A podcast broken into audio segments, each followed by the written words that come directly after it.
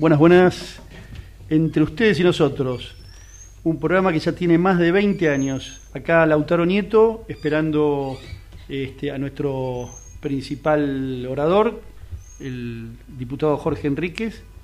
Eh, y bueno, vamos a empezar con un poquito de opinión del día, un poquito de lo que está pasando en el Senado de la Nación.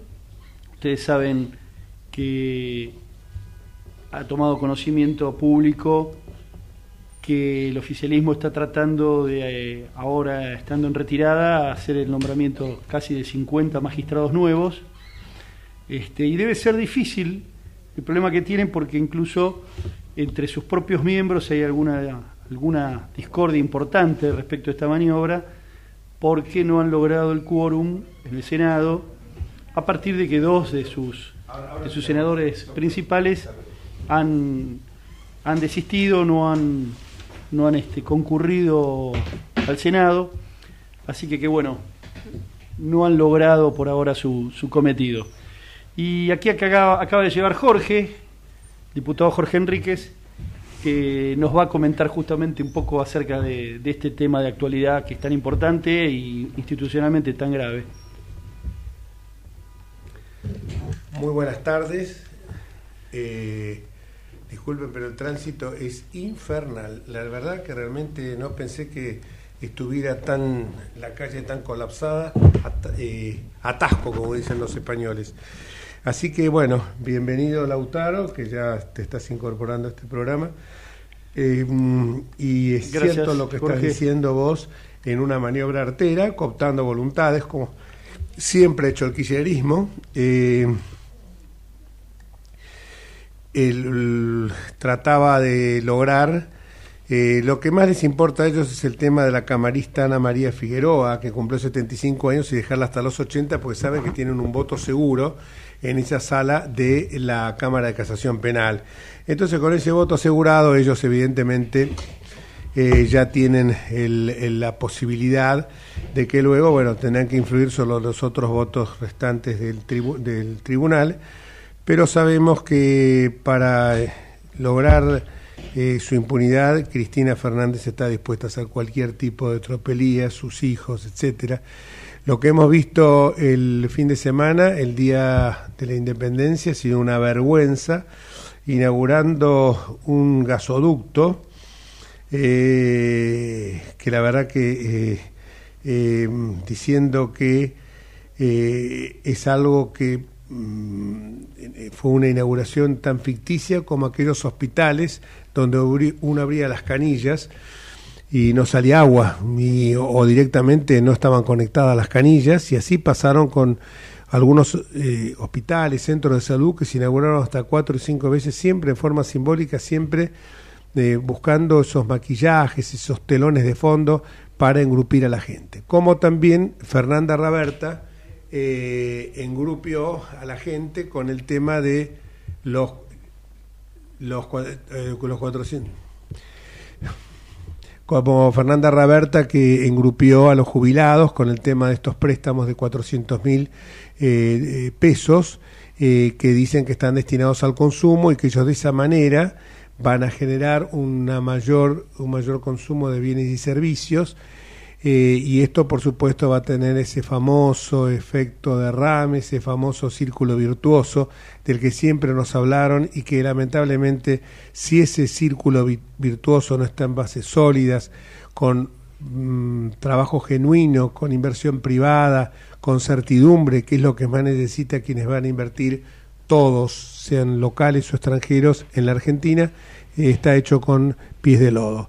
Y bueno, hablábamos recién justamente de este gasoducto que había sido comenzado ya su licitación durante la época de Mauricio Macri, que eh, se había lanzado la licitación para construir en ese gasoducto y que nunca se terminó y ahora eh, pomposamente inauguraron un telón, una fachada, y nuevamente los argentinos son estafados por esta manga de extorsionadores que ahora nos quieren hacer creer que si gana eh, Juntos por el Cambio van a correr ríos de sangre. Meten miedo a la gente, eh, meten eh, y siempre la mentira, la mentira, la mentira.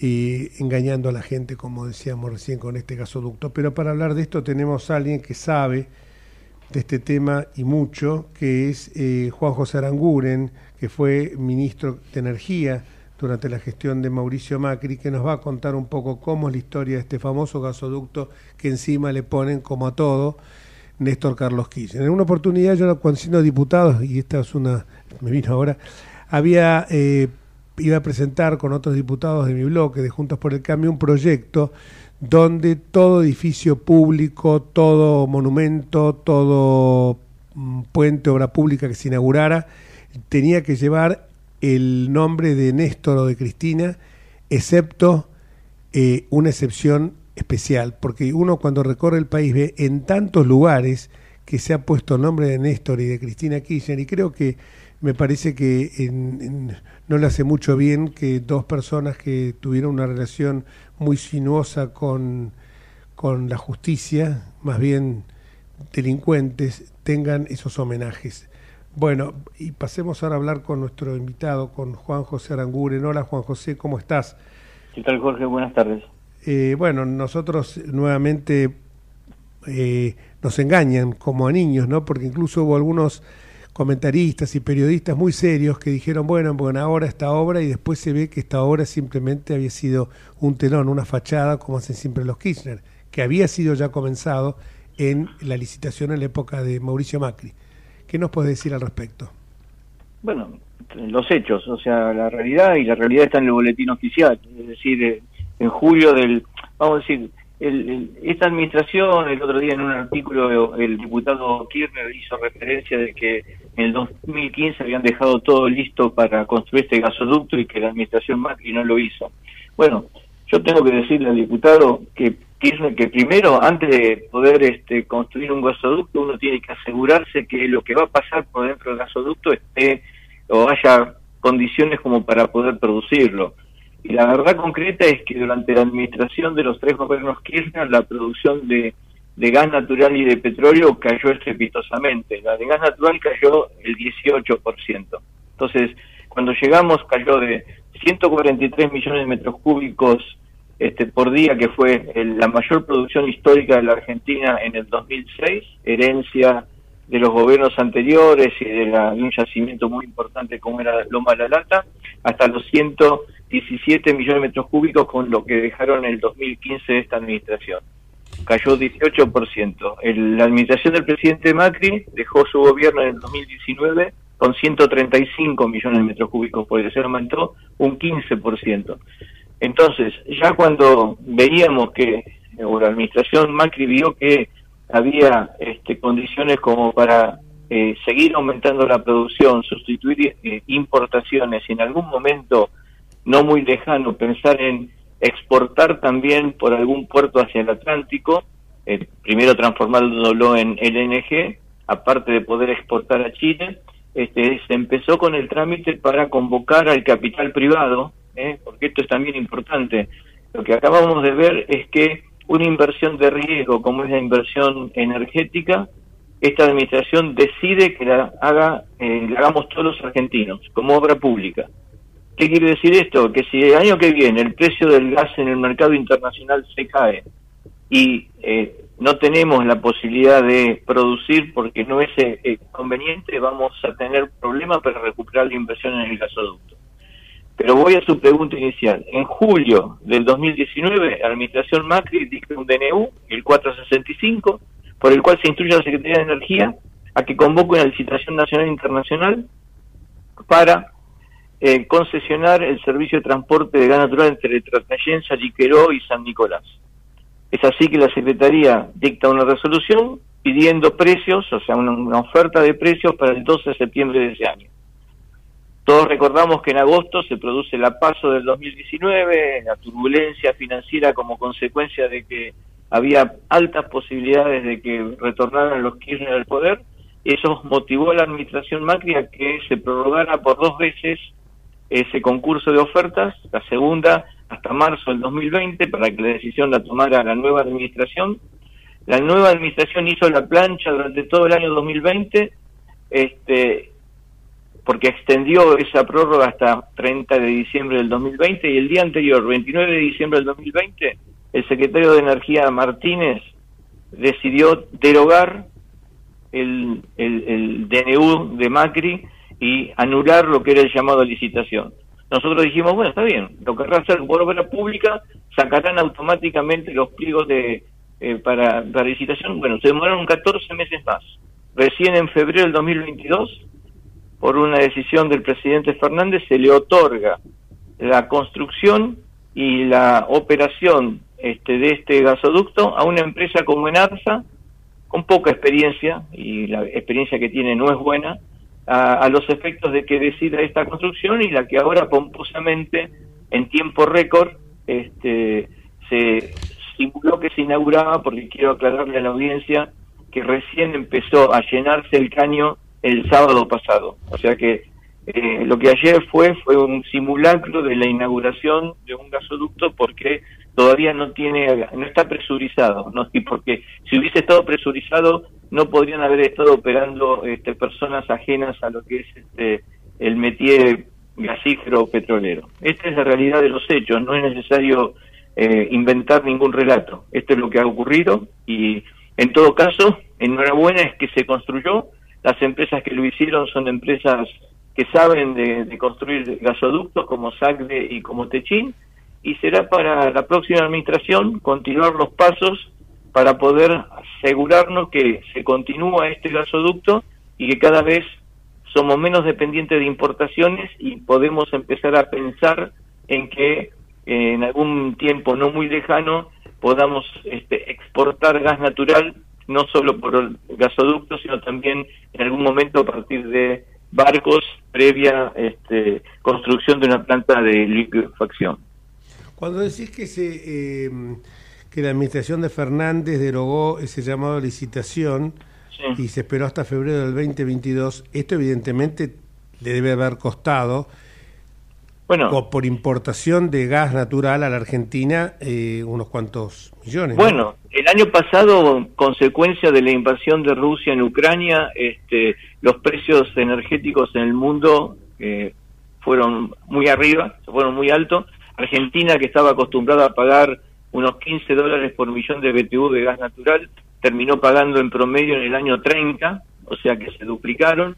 Este, o sea, este chiste o esta demora de casi tres, dos años y medio nos costó entre siete mil y ocho mil millones de dólares. Obviamente, nadie puede decir que eh, podíamos, con el diario del lunes, este, nadie podía prever que este, el precio se iba a disparar como consecuencia de una acción bélica eh, de, de, Putin. Pero este, esto es lo que ocurrió. Si hubiésemos seguido con los pasos este, eh, que había dejado, al menos en lo que eran las regulaciones o hecho actos administrativos el presidente Macri, seguramente el año pasado no hubiésemos tenido que pagar los precios que pagamos. Y otra cosa adicional, eh, en, en, en, el proceso que había empezado el ingeniero Macri, este, el gasoducto lo construían los privados, o sea, el capital a riesgo lo ponían los privados. Acá el capital a riesgo lo ponen una parte de los argentinos que tributaron el aporte solidario, un llamado impuesto a la riqueza, y la otra parte fue deuda que esta administración toma para que empresas puedan vender su gas. O sea que también hasta en ese aspecto creo que se nos vende un, relato que no es eh, de la conveniencia del interés público. Te quiero hacer una pregunta acá, Lautaro García, que, estamos compartiendo el espacio. Él es abogado y es, eh, como yo, estamos escuchándote atentamente porque de estos temas sos creo que uno de los que más sabe en la Argentina, Lautaro. Sí, ¿cómo estás, Juan José? Mucho gusto. ¿Qué tal, Lautaro? Mucho gusto. Mira, eh, vos comentabas que eh, esta es una etapa, ¿no es cierto?, del gasoducto. va a haber otra, ¿no es cierto? O sea, está comprometido la construcción de una segunda etapa. ¿Es así? Aparte, aparte, esta es una etapa que hoy permitiría, una vez que este, se termine de llenar el caño, se termine de asegurar las condiciones operativas, que calculo que todavía le faltan unos 20 días aproximadamente, lamentablemente ya con el invierno casi terminado, con lo cual muchas importaciones no podemos estar reemplazando este año. este, hay que instalar dos plantas compresoras para que en lugar de 11 pueda transportar entre 20 y 24 millones de metros cúbicos por día. O sea, yo le tengo que levantar la presión para que pueda transportar más. Luego de eso, se tiene que hacer un llamado eh, que anunciaron el domingo que lo van a hacer en los próximos días para poder extender el gasoducto de la ciudad de Saliquiló, en provincia de Buenos Aires, hasta las inmediaciones de San Jerónimo, en el sur de la provincia de Santa Fe. Eh, eso es una parte. Y la otra parte que también dicen o anunciaron que van a llamar es para cambiarle el sentido al gasoducto norte, al que trae gas de Bolivia, y que cada vez está más vacío porque Bolivia este, está cayendo en su producción en forma estrepitosa, y poder en lugar de estar alimentando a las centrales, este, eh, a las usinas este, eléctricas de Tucumán, por ejemplo, con gas que viene de Bolivia, poder alimentarlo, o a las minas de litio que se están instalando en el NOA, poder alimentarlas con gas proveniente de la cuenca neuquina en lugar de hacerlo de Bolivia, porque Bolivia, eh, tengo entendido que esta administración va a discontinuar el contrato el año que viene, porque prácticamente ya no está en condiciones de entregar más. No, menos, menos mal, ¿no? Y qué pena lo que vos contás de la demora, ¿no? Porque no podemos ni imaginar la cantidad de dinero que se perdió por un lado y la que se dejó de ganar por otro, ¿no? Así que bueno, el mismo Moreno lo escuchaba anoche este, criticando toda esta obra, como vos decís, porque la tuvimos que este, financiar los argentinos para, de definitiva, que hagan un negocio las empresas de gas, que a nadie le molesta que hagan negocio, pero lo importante es que también ellos pongan un poquito este, de dinero, ¿no es cierto? A, mí en este aspecto lo que me interesa destacar y, es que la, energía es un, eh, como otros sectores de la economía, es cualquier inversión energética es una inversión de riesgo. Eh, y cuando la decisión la toma el Estado, esa inversión de riesgo la están tomando, se la está transmitiendo a todos los ciudadanos. En cambio, cuando la inversión de riesgo la toma una empresa privada, bueno, esa decisión de riesgo la absorben los accionistas de esa empresa privada. Acá hemos hecho, hemos tomado esa decisión, e insisto, si el año que viene eh, los precios internacionales este, caen porque hay una sobreoferta mundial de gas natural, probablemente no podamos exportar al mundo porque Argentina está lejos de los mercados mundiales. Este, y entonces este, va a ser difícil poder recuperar la inversión que todos los argentinos hicimos tomando deuda para este gasoducto. Todo indicaría que no va a ocurrir, pero también tenemos que tener presente que el tiempo de los combustibles fósiles este, está acotándose debido al cambio climático, la transición energética que está teniendo su curso en estos tiempos, nos lleva a que cada vez quememos menos combustibles fósiles y sean reemplazados por energías más limpias. ¿Cuánto será esto? ¿30, 20, 40 años? Nadie lo sabe. Por lo tanto, enhorabuena que ahora nos demos cuenta, cosa que esta administración no siempre lo hizo, que la energía es importante. Otro detalle adicional, la energía se paga en dólares y esto es una perlita del discurso también del, domingo, la, la, ex presidente dijo que este, habían, habían especificado la energía, las tarifas, etcétera. Yo le preguntaría a la, a la ex presidente, ¿ella sabe con qué este, eh, moneda se paga el peaje por este caño? En dólares. En dólares. ¿Sabe con qué moneda se paga el fluido con el que se llena este caño y que va a transitar este caño? En dólares. Definido por su misma administración, de la cual ella es vicepresidente. Entonces, las palabras van por un lado y los hechos van por otro lado. Este, y por lo tanto, yo creo que hacia adelante, en vísperas de una elección, tenemos que tener en cuenta qué es lo que nos está pasando, qué nos pasó y tratar de evitar este, tropezar con la misma piedra otra vez. una observación a lo que decís, Juan José. Eh, en este discurso al que vos haces referencia, el presidente de la República, hablando y respecto de cuánto se iba a ahorrar, etcétera, no sabía, no sabía cuán era la magnitud del precio del gas, ni sabía cuál era el ahorro, ni cuánto salía, y lo mira a Massa y le pregunta, che, ¿y cuánto es?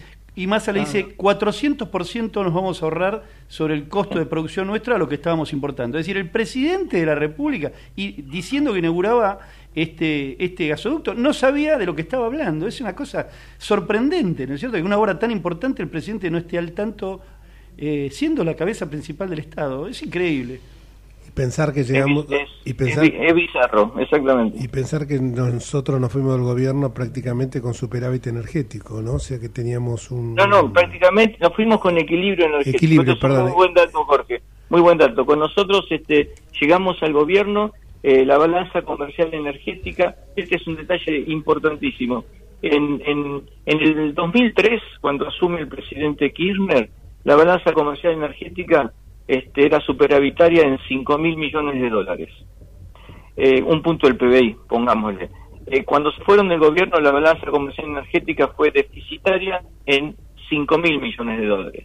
Es decir, se comieron punta contra punta 10 mil. Y cuando nosotros nos fuimos del gobierno en 2019, ese año la balanza energética estuvo en equilibrio, fue cero. ¿eh? Lo que se gastó en importación es lo que se recibió en exportación.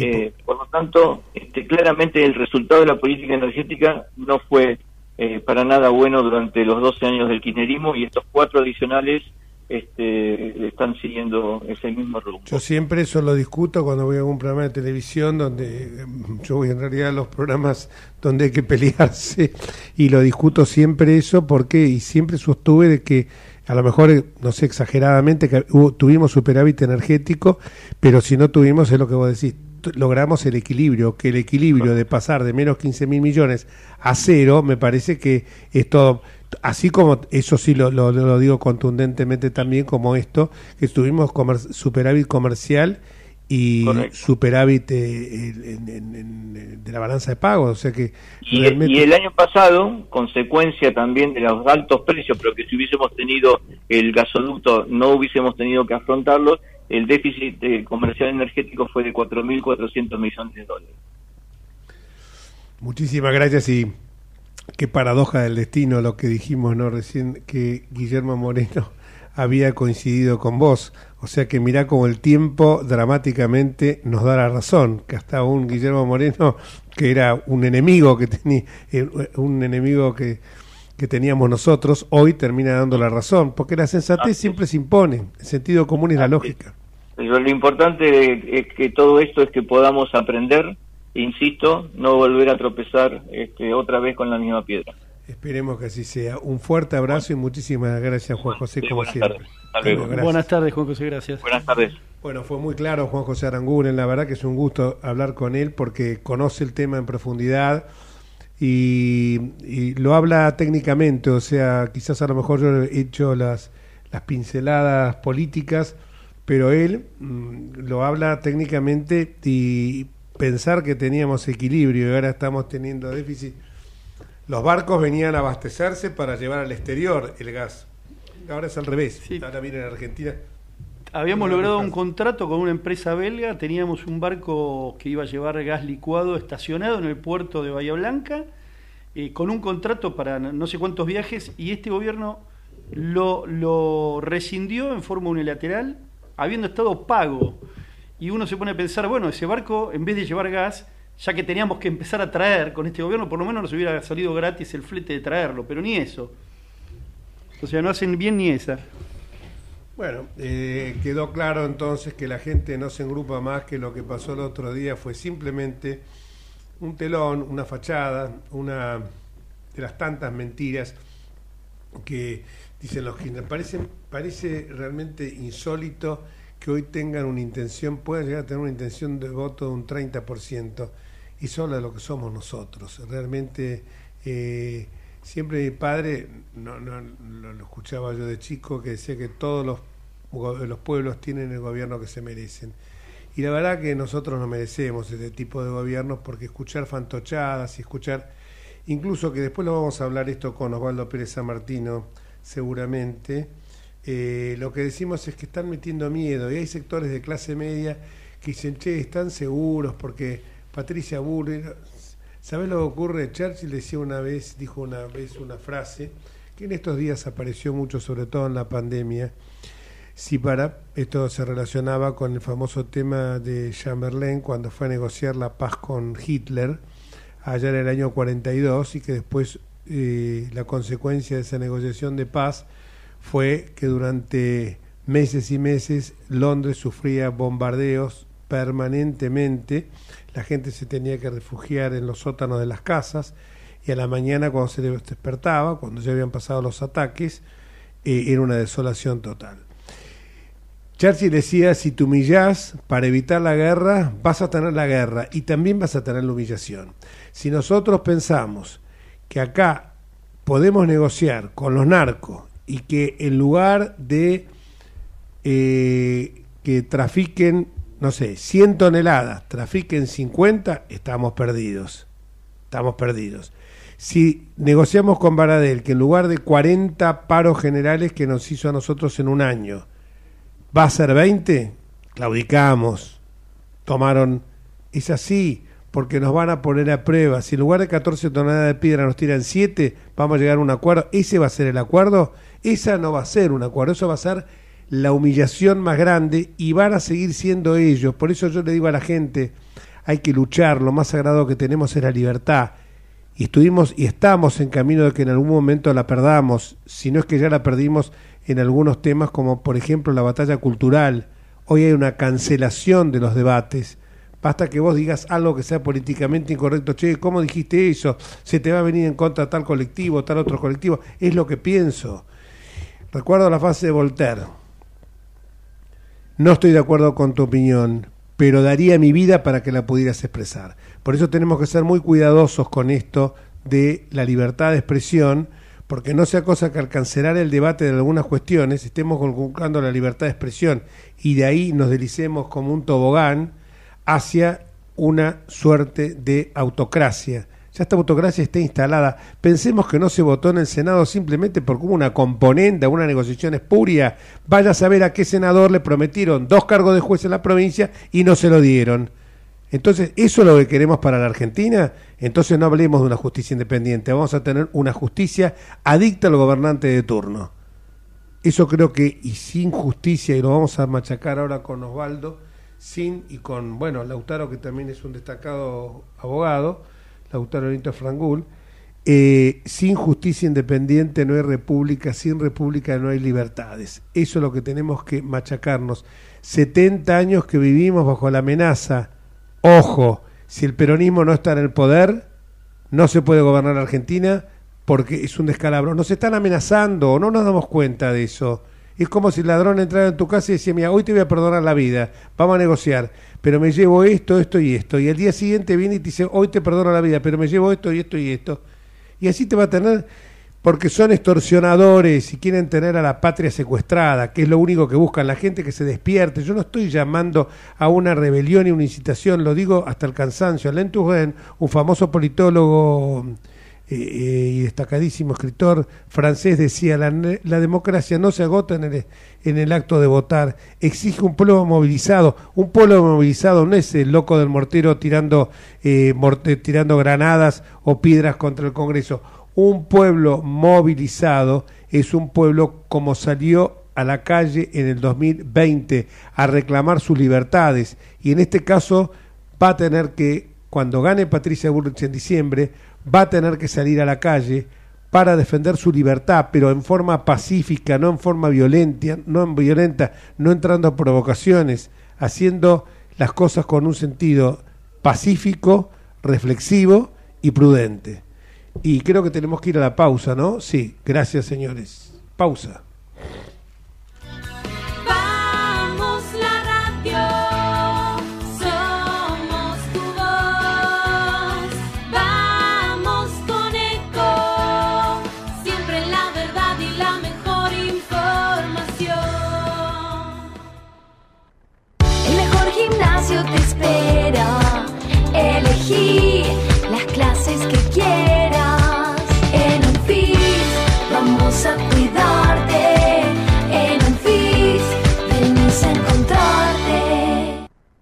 Cómo prevenir dengue, zika y chikungunya.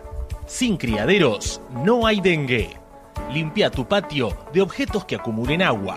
Elimina agua estancada de recipientes. Reemplaza con tierra o arena el agua de tus flores. Tapa los tanques de agua y cisternas. Tira y perfora llantas para que no acumulen agua. Limpia floreros y bebederos. Recordá, sin criaderos no hay dengue. Intendencia Menéndez. Espacio cedido por la Dirección Nacional Electoral.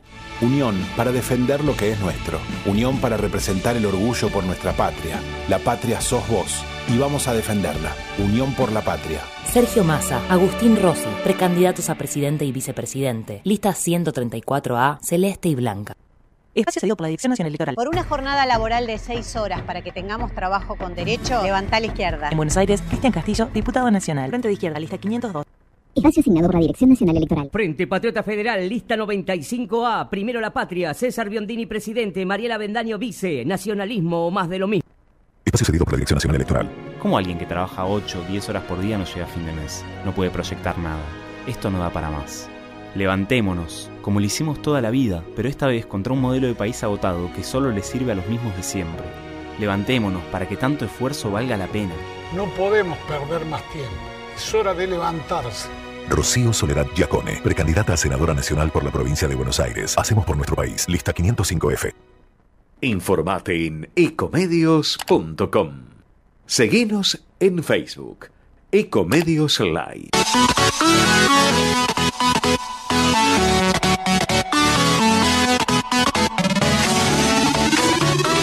Escribanos en tu ciudad. Nuestro consejo es prevenir problemas.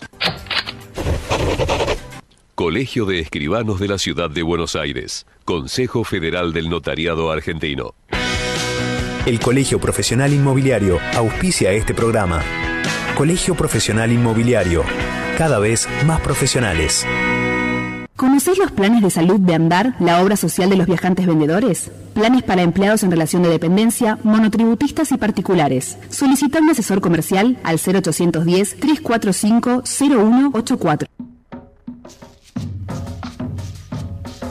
Y seguimos, acá en la pausa me decían que había estado un poco vehemente, y mi coequiper Lautaro me decía, andá sin eufemismos, eh, de abogado a abogado, y ahora tenemos el tercer abogado, que es el doctor Pérez San Martino. ¿Cómo te vas, Valdito?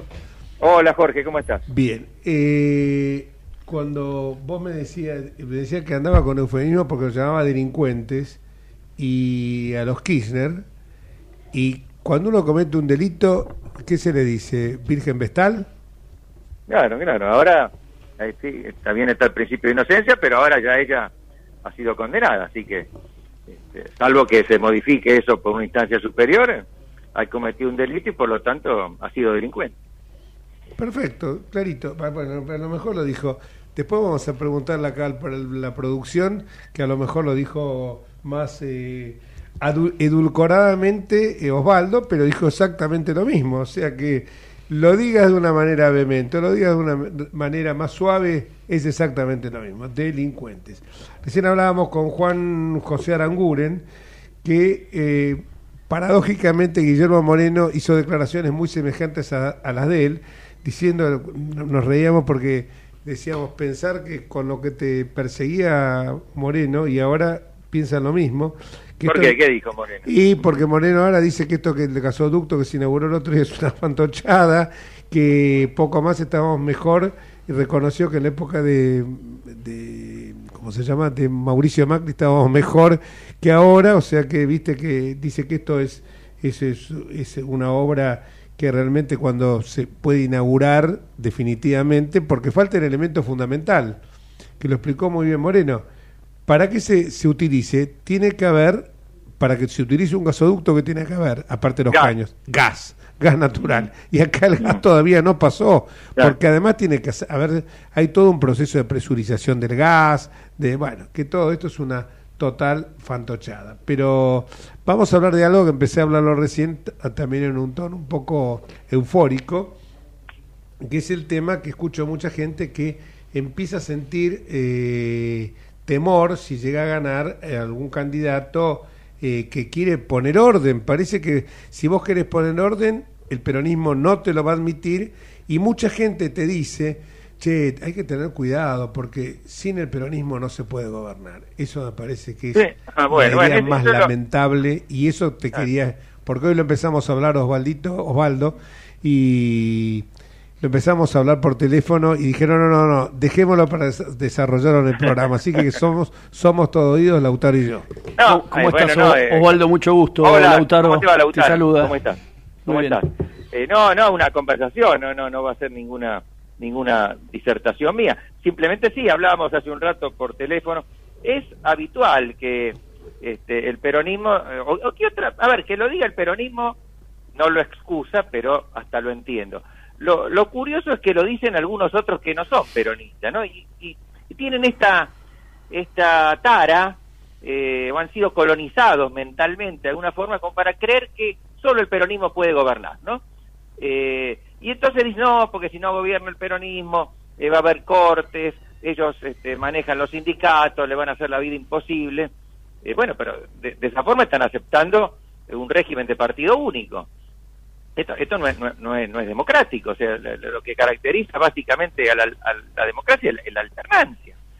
Así que si, si esto fuera así, bueno, hay que combatirlo de una, de una buena vez y, y- y sin este ningún tipo de, de, de tibieza. Me refiero sobre todo a la tibieza conceptual, ¿no? Después habrá que tener otro tipo de, de fortaleza, pero pero no hay que dejarse extorsionar por por estas por estas prédicas. Pues, eh, a Felipe González tiene una frase que a veces cita Pañe, este, que me parece muy interesante. Dice que eh, la democracia es una ética de la derrota. Creo que es esa la frase. Sí, tal cual. ¿Qué quiere? eh, claro, eh, es decir, lo- lo- los, los demócratas, bueno, eh, aceptan que, que pues, como, como los aceptamos los, de- los que hacemos deporte, aunque sea amateur, que eh, está dentro de las eh, posibilidades de ganar o perder. Y que si perdemos, el, bueno, el triunfo del otro es legítimo y, y, y- y si se pierden elecciones, el gobierno de los otros es legítimo. Pero el peronismo, no solo el kirchnerismo, es una larga tradición, el peronismo tiene serias dificultades con esa idea, eh, que como las tienen en general los populismos, porque el, el populismo eh, tiene muchos rasgos, pero básicamente eh, tiene la pretensión de encarnar por sí solo al pueblo, a la totalidad. Eh, por lo tanto, cuando, cuando gana otro, eh, eso es como un, desvío de la historia. Digamos, la gente que votó a esas, a, esas otras, a, esos, otros partidos, otros candidatos, eh, come- cometió un error, sobre todo si es gente eh, de, no, no de las clases altas, ¿no? Porque eh, es- para ellos es inconcebible que personas humildes puedan votar a, otro partido que no sea el peronismo. Entonces, ellos creen que si lo hacen es porque han sido inducidos a error, ¿no? Eh, y que, por lo tanto, ese gobierno que surge de esas elecciones en verdad no es legítimo. Bueno, ya vimos, lo hemos comentado muchas veces, lo que pasó con el- la presidencia de Mauricio Macri, eh, cuando desde el primer minuto eh, Cristina Kirchner se negó a participar de la, de la, de la ceremonia, a transmitir los símbolos del MAN, etcétera. Eh, y ahora están volviendo con eso, ya anticipan, seguramente creen que van a perder y ya están anticipando las catástrofes que van a pasar si triunfa este, Juntos por el Cambio, eh, la violencia, eh, la, perversidad innata, que- porque ellos no discuten nunca otra del populismo, no, no discuten argumentos, discuten intenciones, eh, discuten todo es ad hominem, eh, son, eh, digamos, son necesariamente perversos, los anima el odio. Eh, bueno, es, es una eh, construcción muy, muy infantil, pero insisten con esto y es, es lesivo de la democracia y, de la república. No lo tenemos que, que aceptar discursivamente, me parece, y tenemos que, que, aunque sea bastante obvio lo que estoy diciendo, ¿no? Pero, pero me parece que hay que insistir siempre en esto. Sí, pero las cosas obvias en Argentina no, no caminan. Eh, vamos a otro temita, ya que tenemos hoy tiempo para hablar. Sí, perdóname, Jorge, y dentro de Sí, esto... sí, eh, pero discúlpame. No, este, me, me estaba acordando recién lo que había visto hace un rato. Eh, un acto en la Facultad de Ciencias Exactas, eh, con masa, con los símbolos de Unión por la Patria. Es decir, la facultad, y con, con distintas resoluciones, no estoy hablando de que eh, cada partido puede usar alguna instalación. No, no, la facultad oficialmente embanderada con, una, con un partido político, una fuerza política. Eh, esto, esto, esto es muy malo y, es inconcebible que esto pase en la Universidad de Buenos Aires. Es, es violatorio de la autonomía universitaria, es, es, es violatorio de la libertad de cátedra y de pensamiento. eh, pero se ha naturalizado, ¿no? Como se ha naturalizado que los sindicatos eh, también son instrumentos de un determinado partido. Y, y, eso no puede ser. Perdón, Jorge, yo te interrumpí. No, no, no, no, no, estoy totalmente de acuerdo. Lo que te estoy diciendo es... Eh, lo que, lo que te estoy escuchando atentamente es así, esto se perdió ya el rumbo. Bueno, cuando Florencia Santut, la de la de, decana, la decana de no, la rectora de la Universidad de La Plata, condecora a Chávez y bueno, en su momento ahí te está dando cuenta o Maduro, te estás dando cuenta. En materia de comunicación. Y en materia, claro, ella es la, perdón, es la decana de ciencia de la comunicación, alguien que ha sido violador permanente de la libertad de expresión. Pero pasemos a otro temita que es lindo, es lindo hablar de estos temas. Eh, el tema de cómo deben ser las campañas, primero, mm. las paso, una privatización de eh, la forma de elegir, eh, mejor dicho, una estatización. Estatización, sí, exactamente al revés, de la forma de elegir a los candidatos, por un lado. Y por el otro lado, ¿hasta cuándo es el límite que vos entendés que tendría que haber en las internas para que después la confrontación no llegue a extremos tales que entremos en una disputa de Montescos y Capuletos con la posibilidad de que se fracture una fuerza política? Y es lo que vos decís, Jorge, en, tu pregunta está, ¿no? La, la, respuesta, porque eh, es por un, a ver, por un lado, la, la, la, primaria, lo que antes era la interna, cerrada, es el momento de diferenciarse. Está bien que, que, que si hay dos candidatos, que se diferencien eh, y que hasta extremen las diferencias, más allá de, de lo que realmente son. Porque hay que mostrarle a la ciudadanía distintas eh, distintos programas, eh, distintos estilos. Eso, eh, eso no solo no está mal, está muy bien, así debe ser. ahora, debería ser realizado esto en el terreno de las ideas y evitar los agravios personales. Yo veo que en algunos casos me parece que se están cometiendo algunos excesos, porque después, como decís vos, uno, a ver, uno de los dos, en el caso presidencial, Patricia Bullrich Horacio Rodríguez Larreta, van a ser eh, candidatos de Juntos por el Cambio. Y, y no, no los dirigentes, sino los ciudadanos que, que, apoyan a, esta coalición, eh, bueno, si, si, son llevados a, a, tener de, del candidato que no votaron una impresión tan pésima, a, considerarlos este, o kirchneristas o fascistas, bueno, digamos, no, no, no van a querer votarlos. Eh, o sea, eh, yo veo lo que pasa en Santa Fe, por ejemplo. Eh, se acusan, eh, estoy hablando de Juntos por el Cambio, se acusan recíprocamente de complicidad con el narcotráfico. ¿Cómo volvés de eso? es muy difícil. Yo, digamos, no conozco en particular la situación de Santa Fe. quiero creer que, que, que son exageraciones que se hacen al calor de la campaña, pero son exageraciones que, que van a, pueden tener su costo también. Después, recomponer la situación eh, es difícil y, hasta da tener un cierto tinte de hipocresía. No sé si la gente este, lo va a creer si es llevada a esos extremos. Sí, si la gente resiste de, que estén diciendo, eh, eh, hablando de estas cuestiones, ¿no? Porque yo recuerdo una lección interna al radicalismo, siempre lo recuerdo porque Jesús Rodríguez me lo, me lo, me lo hace memorar, rememorar, que yo era una interna estaba en una lista enfrente de Jesús Rodríguez. Y encima la interna era, bueno, no había tanta difusión de las internas políticas y era nada más que entre afiliados. Entonces iba hablando con la gente y decía que era el ministro de hiperinflación de Jesús Rodríguez, de quien hoy, fíjate vos que digo siempre que es un, quizás el político argentino eh, más lúcido que existe en la actualidad. Y tengo una admiración por él.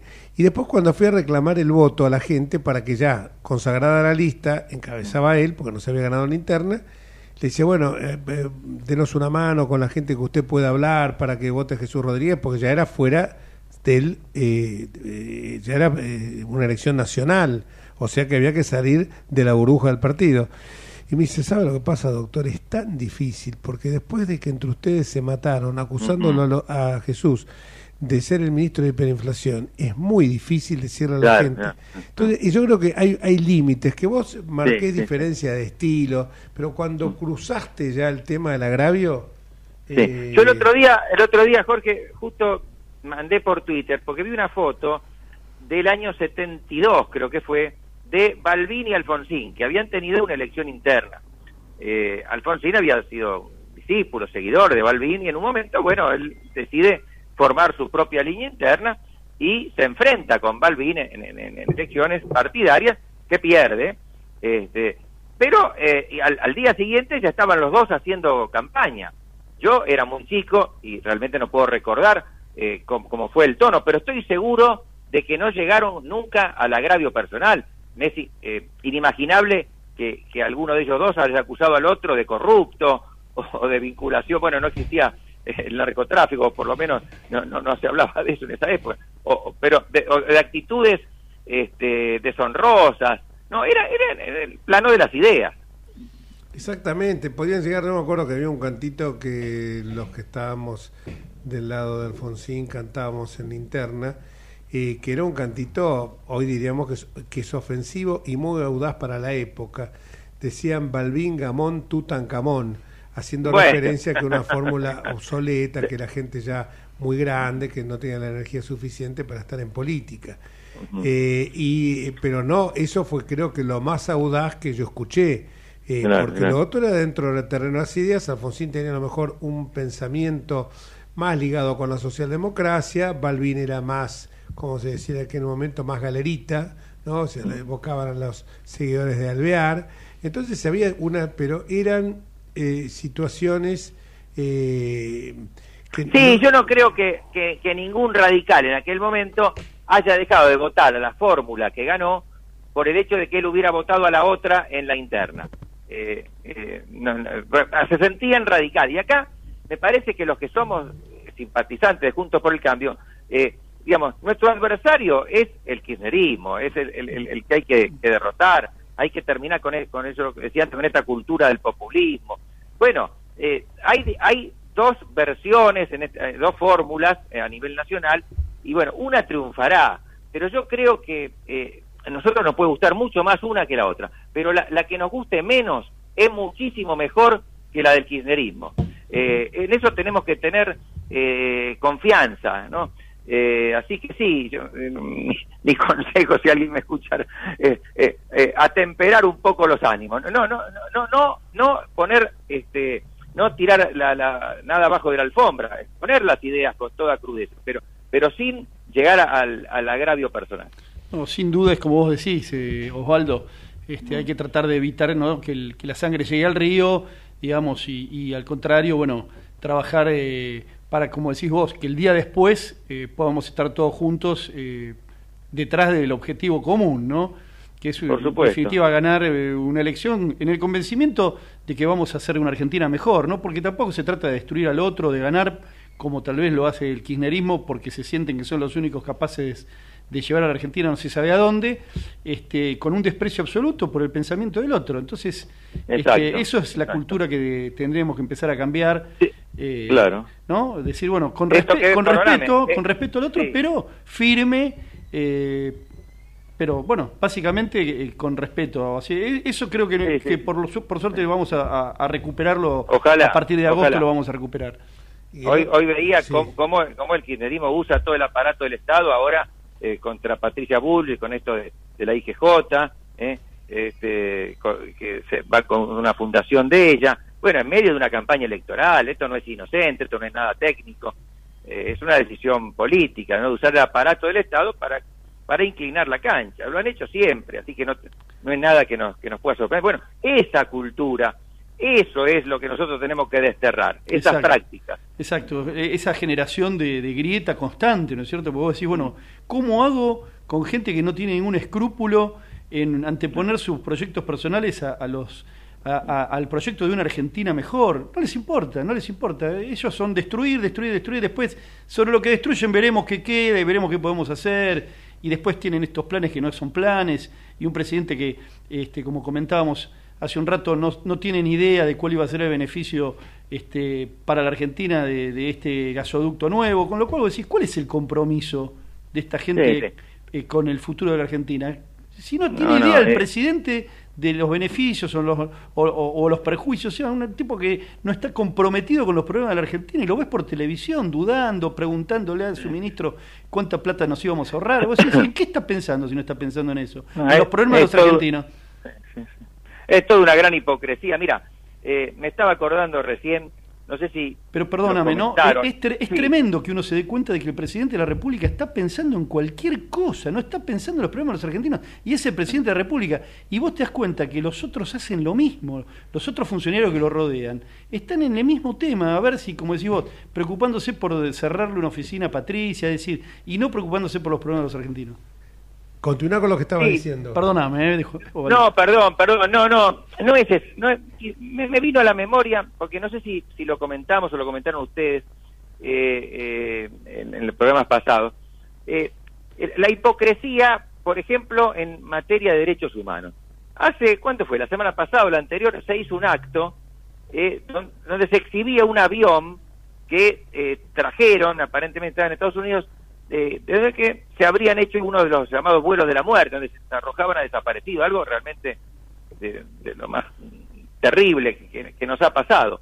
Bueno, pusieron toda esa escenificación, el avión, eh, estaba Cristina Kirchner, eh, eh, Fernández, eh, habló Cristina Kirchner, ¿de qué habló? Habló de, de- de la interna partidaria, de cómo habían llegado ella a, a la fórmula esta de Massa este, y Rossi, por qué había bajado a De Pedro, con el avión atrás. Es decir, es el decorado, los derechos humanos no le importan nada, son un decorado para ellos. Eh, y, y los usan como un medio para acrecentar su poder. Fue realmente bochorroso y me parece que no se comentó eh, la gravedad que para tuvo de punto de vista simbólico.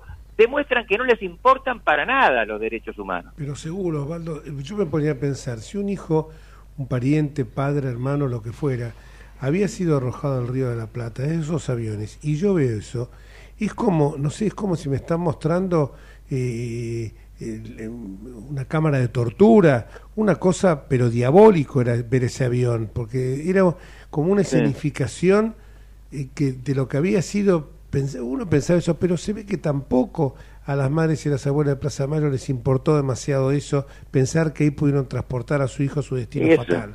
Es una lo lástima, es una lástima, bueno, ese es otro capítulo. Sí. Eh, de estas organizaciones han quedado simplemente como, como sucursales del kirchnerismo. Este, ahí estaban, seguramente, no, no, no recuerdo, pero estaban. eh, pero están a veces en, en actos eh, meramente partidarios o de gobiernos, pero con, con, con cuestiones económicas que no tienen nada que ver. Se hacen un, y están los ellas con sus pañuelos. Entonces, ¿y qué tiene que ver eso? Porque, eh, ¿qué tiene que ver con los derechos humanos? Porque, porque si, si- ellas están en un anuncio, digamos, de carácter, como si fuera el, que hizo Massa, por ejemplo, de esta, de esta eh, irresponsabilidad de, estos créditos de los jubilados a 48 meses, por y, y tuvieron los pañuelos. ¿Y qué significa? ¿Qué tiene que ver con los derechos humanos? Pero si se pone el pañuelo, se, se lo sacraliza, entonces yo no lo puedo discutir eso, porque parece que estoy violando, estoy atacando los derechos humanos. Han hecho una mezcolanza eh, eh, que es grave y, y- siguen tratando de, lucrar, no solo materialmente, sino simbólicamente con eso. Y me parece que hay que enfrentarlo desde el punto de vista discursivo en forma contundente, sin, sin este sin temor a que nos digan esto, que nos digan lo otro, que digan lo que quieran, porque vuelvan a decir lo que quieran. Nosotros no- tenemos que hablar con la verdad.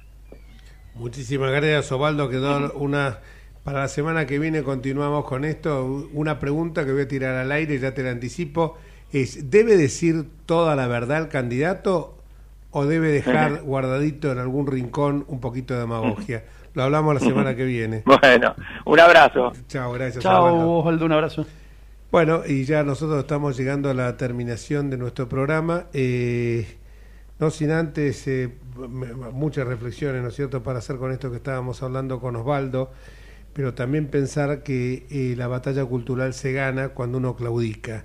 Y nosotros claudicamos cuando tuvimos la obligación de consagrar porque lo aceptamos, porque no teníamos por qué eh, votar eso, la sacralización de los 30.000 desaparecidos, cuando la mujer más brillante que hoy tiene la Argentina en el terreno político se llama Graciela Fernández Mejide, señaló, y ella sí que tuvo el dolor lacerante de la desaparición de su hijo, eh, y nunca lucró con eso, de, el, de la bronca, del odio, del, eh, del dolor tan profundo, sacó las fuerzas necesarias para transformar ese dolor en amor.